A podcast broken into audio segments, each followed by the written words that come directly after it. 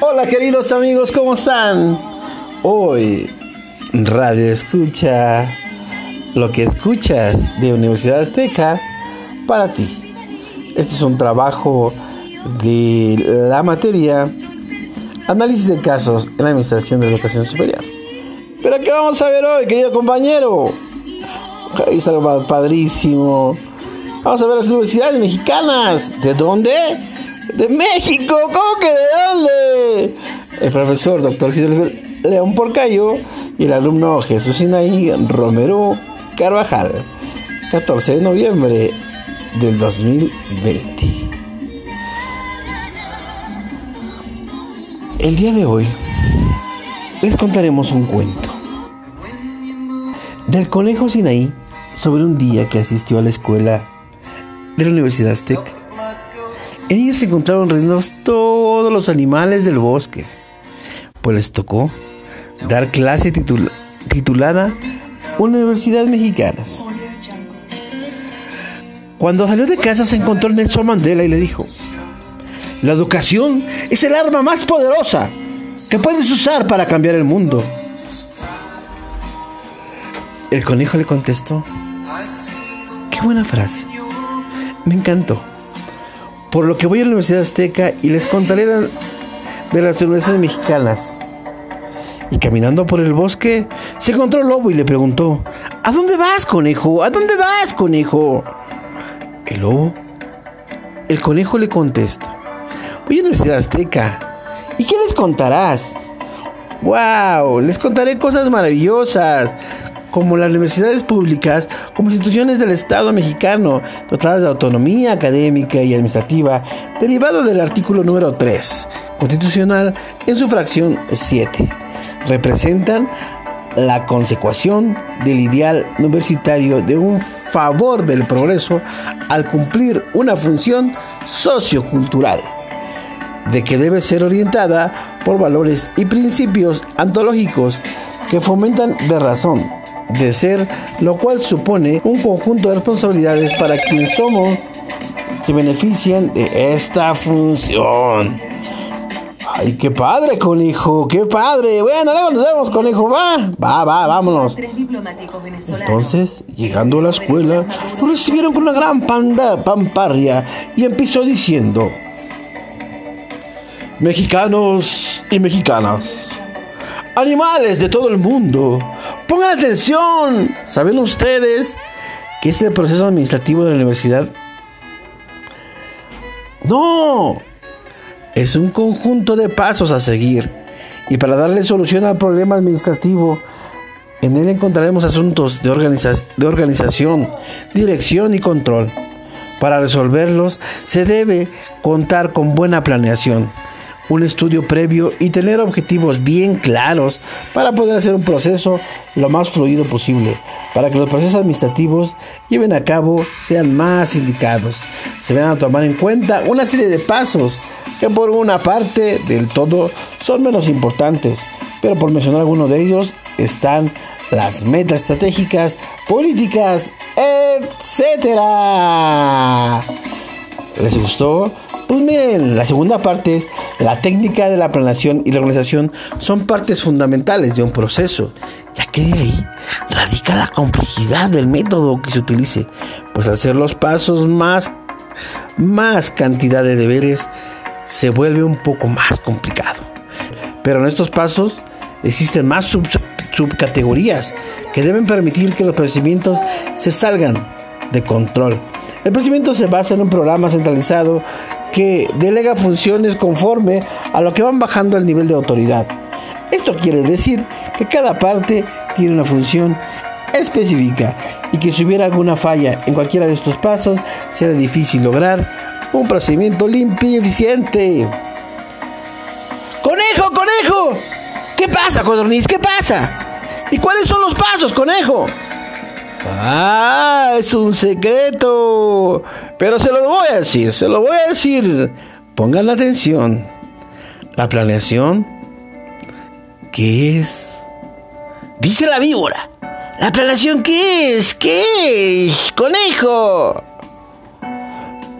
Bueno, te voy a contar. Planear implica que los administradores piensen con la anteluación a sus metas y las acciones y que basan sus actos de algún método, plano, lógica, aún corazonadas. La planificación requiere definir los objetivos o las metas. Organización estableciendo una estrategia general. Alcanza esas metas y a desarrollar una jerarquía completa de planes para coordinar las actividades. Se ocupa tanto de los fines. ¿Qué hay que hacer? La cucaracha, la cucaracha pregunta. Hay varias formas de pelear. ¿De qué? De que esto pase. Ah, de planear, sí, de planear. Sí, hay varias formas de planear. ¿Cuáles son? Te las voy a contar. Por atención, por favor, por atención.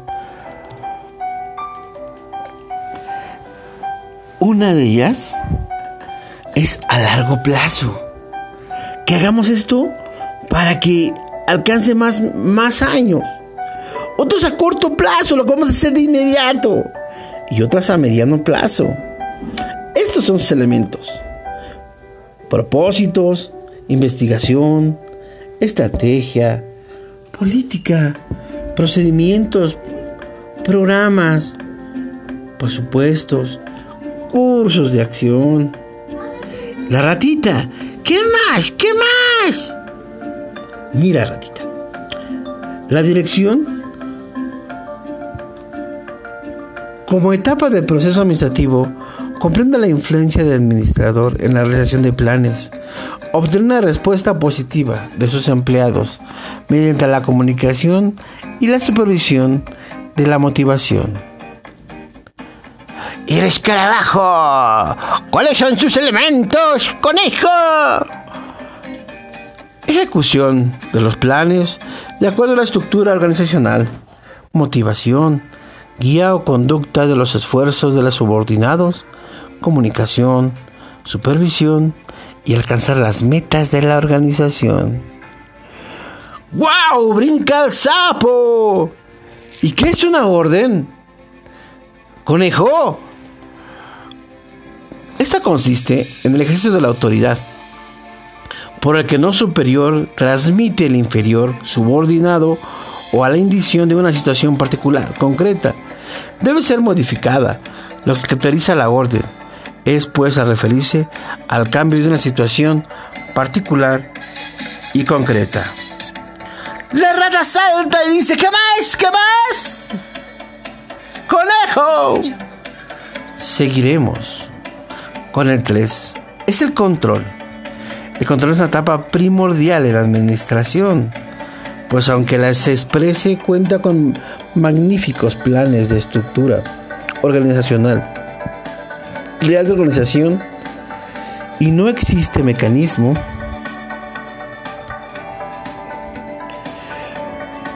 que se cerciore e informe de los hechos. Van de acuerdo a los objetivos.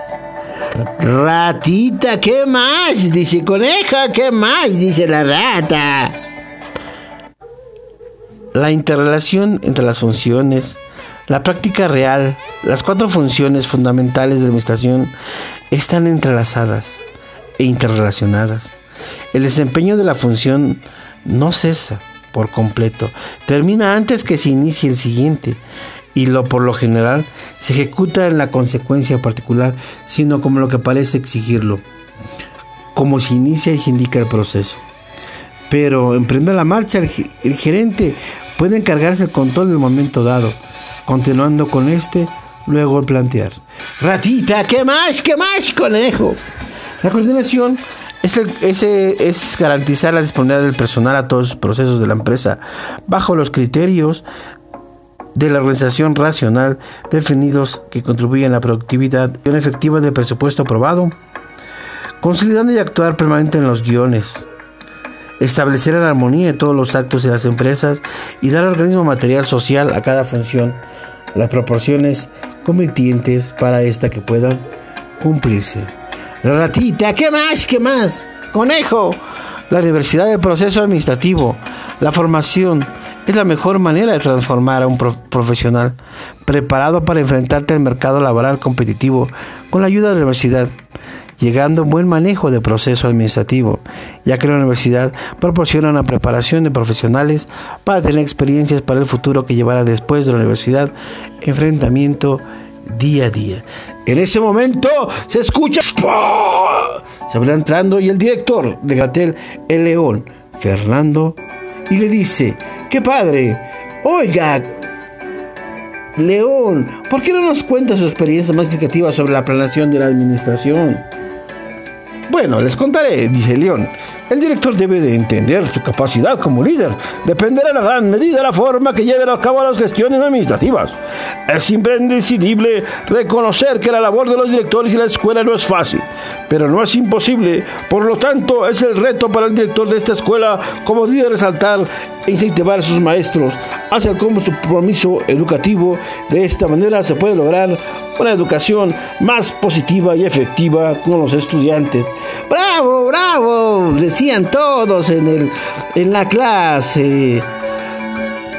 Pero conejo, continúe, por favor. Sí, gracias, León.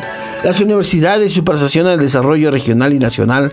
Es urgente que las universidades del país impulsen el desarrollo regional nacional. Desde luego, depende de la prestación de todos los grupos sociales en primer lugar. Por la tal situación, la universidad tendrá que entender los siguientes aspectos como crecimiento con calidad, educación, educación socialmente pertinente y mejora el desempeño escolar. Pero sigue, director León. Bueno, la estrategia estará en función del acuerdo nacional entre los distintos sectores, tales como económicos, políticos, sociales, asignación de mayor presupuesto de educación pública, vinculación de los programas universitarios del mercado laboral. Es urgente terminar con la pobreza y la pobreza extrema. Que todo el sector educativo sea incluyente y no excluyente. Gracias, dice el conejo, profesor, maravilloso, maravilloso. Y el conejo, hoy vamos a resumirles entonces lo que hemos dicho. Han sido las universidades y las instituciones de educación superior quienes han desempeñado personalmente la labor de formar profesionistas destinados a cubrir las necesidades de la sociedad. Se han encargado también del fomento, desarrollo de la investigación básica aplicada, como la difusión y la extensión de la cultura, por ser actores primordiales de manera de vinculación de los sectores productivos del sector social, de en las instituciones y la educación superior. Sánchez 2002. Esta biografía es Sánchez 2002, Norte de la Educación Superior. Gracias hoy por haber escuchado, gracias amigos y gracias a todos nuestros personajes, los animalitos del bosque. Hasta luego, Universidad Azteca. Bye.